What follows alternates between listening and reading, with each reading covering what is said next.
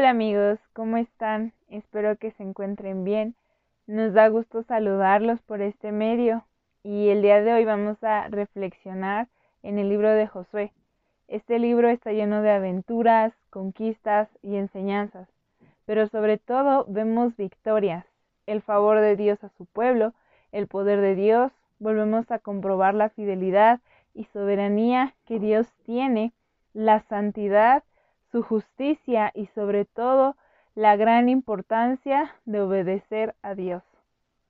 Josué significa Jehová salva. De hecho, Jesús es el nombre en griego del nombre hebreo de Josué. Y Josué viene siendo una figura de Cristo a lo largo del libro. En este libro encontramos algunos versículos clave. Estos versículos nos hablan de la esencia del libro.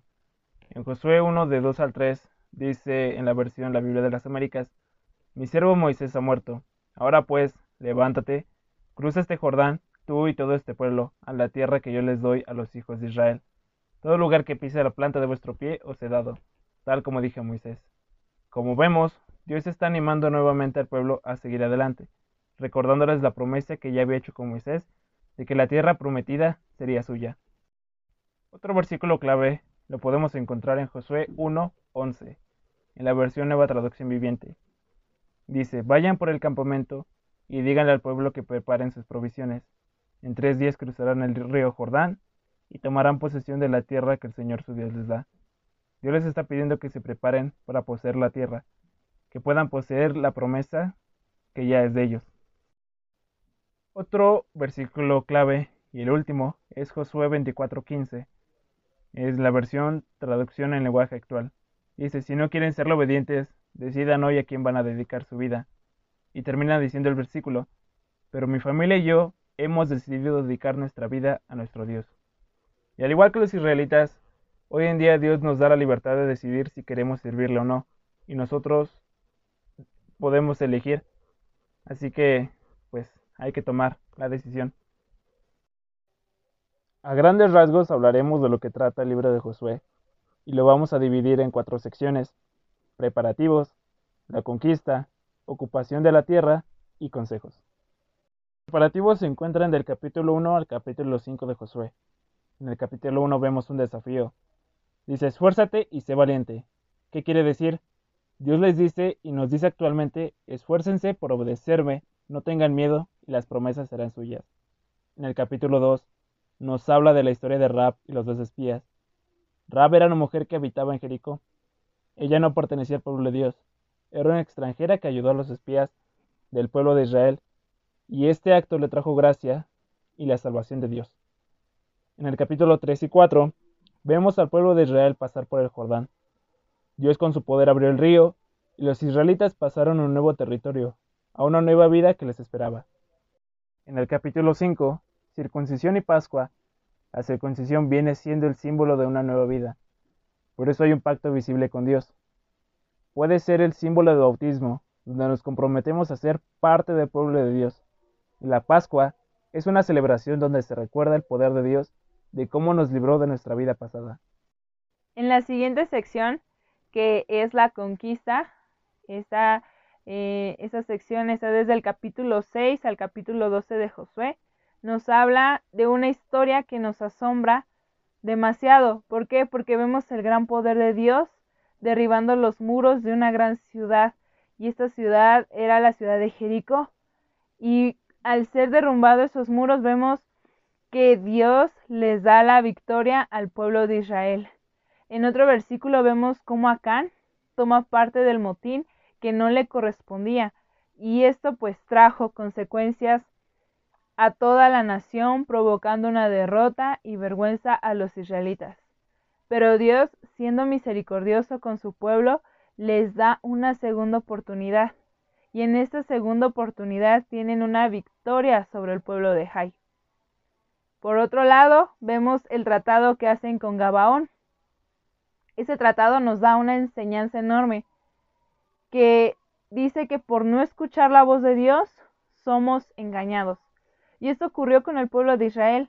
Ellos hicieron un tratado con los Gabaonitas y eso trajo consecuencias. ¿Por qué? Porque hicieron un pacto con una nación pagana. Y en los últimos capítulos, del capítulo 10 al capítulo 12, nos habla de diferentes guerras que se libran en la tierra prometida para conquistarla. Y hasta aquí termina la sección de conquista. Y nosotros debemos diariamente ir conquistando, no dejar que el mundo, que tu carne, que mi carne, que nuestros sentimientos, nuestras emociones nos gobiernen, sino que gobierne el Espíritu Santo en nosotros. Y no debemos darle la oportunidad al diablo de hacer de las suyas. La tercera sección es la ocupación de la tierra, y esta va del capítulo 13 al capítulo 19. Nos habla de las heredades de las doce tribus, donde la tribu de Leví no recibe heredad, ya que su heredad es servir totalmente a Dios. En cambio, la tribu de José recibe doble heredad por sus hijos que ya vienen siendo la tribu de Manasés y Efraín. Las ciudades de refugio funcionaban como ciudades de amparo para todos aquellos que mataban por accidente y sin intención alguna, resguardándose de los familiares que buscaban venganza. Las ciudades levíticas. Cada una de las tribus de Israel dio una porción de tierra a los levitas, obedeciendo a Dios. En ellas Dios les dio descanso y protección a sus enemigos. El capítulo 22 nos habla de una controversia que hubo en el altar. Hubo una confusión, ya que la tribu de Rubén, de Gad la media tribu de Manasés construyeron un altar al otro lado del Jordán. Las demás tribus pensaron que era un altar para otro dios y se iban a levantar en guerra contra ellos. Pero antes mandaron a los líderes a hablar con las otras tribus. La tribu de Rubén, de Gad y la media tribu de Manasés explicaron que era un altar conmemorativo para recordar a las futuras generaciones que todos son un mismo pueblo y que todos adoran a un solo Dios. Y ya por último, la última sección es consejos, que ya vienen siendo los últimos capítulos de Josué. Y a grandes rasgos es la despedida de Josué, de sus últimos días. Se cree que el último capítulo ya no lo escribió Josué porque pues ya había fallecido. Ahora los temas que se hablan de manera general en el libro de Josué son, el primero es el triunfo, el verdadero éxito no se mide en cuánto dinero ganes, en qué escuela estés, cuántos sueños cumplas, o vaya, quién seas, sino se mide en tu manera de obedecer y confiar en Dios. Ese es el verdadero éxito. Y lo vemos en la vida de Jesús. Él no era millonario, no tenía un puesto público importante. Lo único que él hacía era obedecer y confiar en Dios hasta el final, y Dios lo puso en alto. El segundo es la fe, y sin fe vagamos. Pero cuando creemos a Dios, Él nos ayuda, nos sostiene y tendremos la salvación, porque para tener salvación necesitamos tener fe. Y el tercer tema que, que abarca este libro de Josué es la dirección. Y nosotros para cada una de las áreas de nuestra vida necesitamos la dirección de Dios. Y Dios quiere darnos esa dirección y nos las quiere dar porque quiere que nosotros tengamos un triunfo. Él nos va a dirigir a través de sus instrucciones, las cuales están en la Biblia. Y recordemos que la Biblia es sabiduría, es verdad, es palabra fiel. Y si nosotros la leemos, estaremos seguros de que Dios nos va a dar dirección y nos va a dar triunfo en las batallas que enfrentemos. Y el cuarto tema que abarca Josué es el liderazgo. El ejemplo en este caso es Josué. El pueblo vio que Josué tenía una relación verdadera, una relación íntima con Dios. Obedecía y confiaba en Él en todo tiempo. Entonces el pueblo al ver eso en Josué decidió seguir las instrucciones que Él les daba. Y Dios quiere que tú y yo seamos líderes, que seamos influencia para muchas personas. Dice la Biblia que nosotros somos la sal y la luz de este mundo. Pero para ser líder necesitamos humildad. Necesitamos primero reconocer a Dios en nuestra vida. Necesitamos poner a Dios en primer lugar en nuestra vida. Reconocer que dependemos totalmente de Él. Y también necesitamos ser valientes para poder asumir este rol de ser líderes, ya que al ser valientes vamos a poder influir de una manera positiva la vida de las demás personas. Y también para llegar a ser líder necesitamos ser obedientes, porque la valentía conlleva a ser obedientes. Y el quinto tema es la conquista. Quiere decir limpiar la tierra. Quiere, en otras palabras, limpiar nuestra vida de idolatría, limpiar nuestra vida de maldad, limpiar nuestra vida de pecado con la ayuda de Dios, resistiendo al diablo, porque recordemos que el diablo solo viene a matar, a hurtar y a destruirnos. Y si nosotros no llegamos a conquistar a nuestros enemigos, no llegamos a conquistar nuestra carne, en un futuro vamos a tener problemas en nuestra vida. Pero si nosotros confiamos en Dios, somos valientes y obedientes, vamos a tener esa conquista. Ahora en el libro de Josué encontramos varias figuras de Cristo. La primera que podemos ver es el príncipe del ejército de Jehová. Después de que es circuncidado el pueblo de este pacto físico que hicieron, apareció el príncipe del ejército, Jehová, a Josué para animarlo y darle instrucciones precisas de cómo conquistarían. Siendo así una figura de Cristo, Él es nuestro capitán, Él nos dará las victorias en cada situación que enfrentemos, Él va a ser quien nos dé instrucciones precisas y Cristo también nos anima para que tengamos miedo, para que podamos descansar en Él. Otra figura es el cordón rojo. Recordemos la historia de Rab y los espías. Ella ayudó a los espías los espías le dieron una instrucción, la cual era que ella tenía que colgar un cordón rojo desde su ventana y quedarse en su casa, para que fueran salvos del juicio de Dios. Así como Rab colgó el cordón en su ventana, Cristo fue colgado en la cruz por nuestros pecados. Los que tenemos fe en Cristo podemos ser salvos del juicio de Dios, así como Rab, siendo una mujer ramera, tuvo gracia y salvación junto con su familia por tener fe en Cristo, así nosotros podemos tener esa misma gracia y salvación. Otra figura que podemos ver de Cristo es Josué. Lo vemos a lo largo del libro. Él es el que comanda a las victorias y Él es el que da las victorias. Y entonces así es Cristo con nosotros. Si nosotros lo obedecemos, Él va a ser quien nos lidere, Él va a ser quien nos va a comandar a las victorias y Él será quien nos dé esas victorias. Y la última figura que podemos ver de Cristo habla de que la promesa se cumplió. Todo se cumplió con exactitud. Cristo ha sido la promesa que Dios dio a la humanidad. La promesa era que el Mesías nos iba a restaurar, el que nos iba a dar una nueva vida, el que nos iba a dar la tierra prometida. Y Cristo siempre cumple sus promesas. Y bueno, podemos concluir este libro dándonos cuenta que Dios nos ha dado promesas.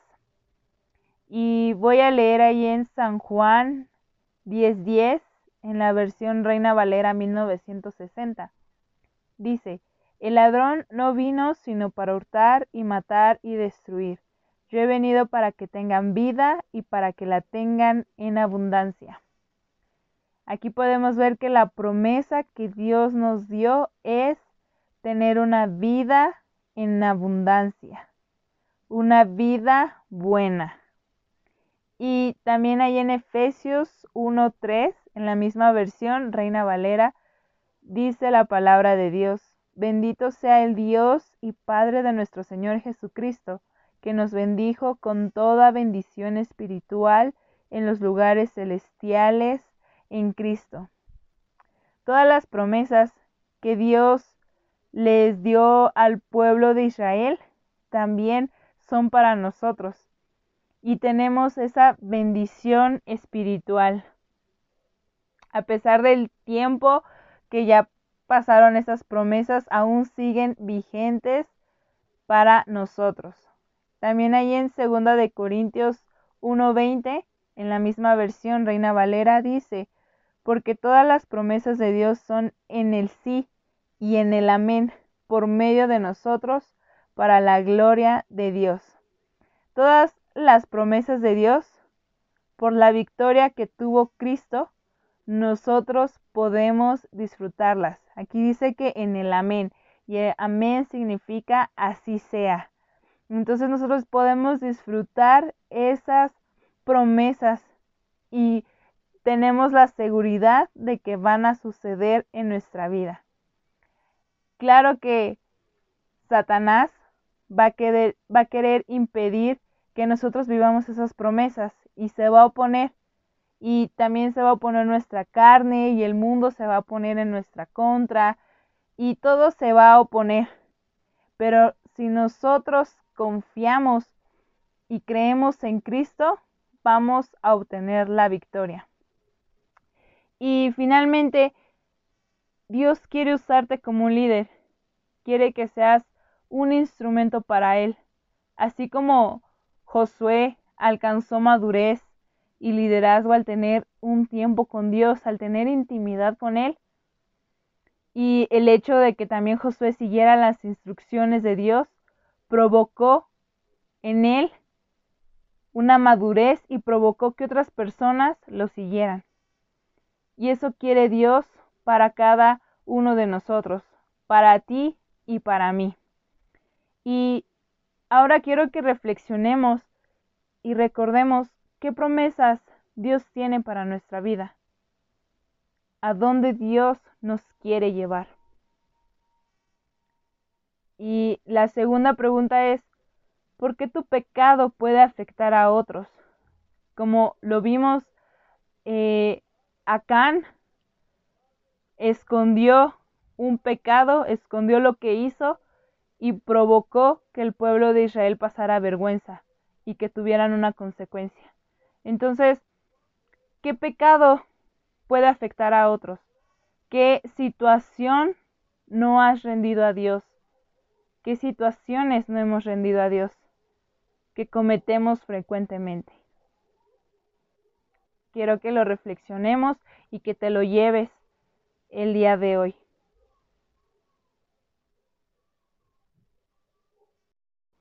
Dios te bendiga y te invitamos a que sigas reflexionando en este libro y nos acompañes a seguir meditando en su palabra.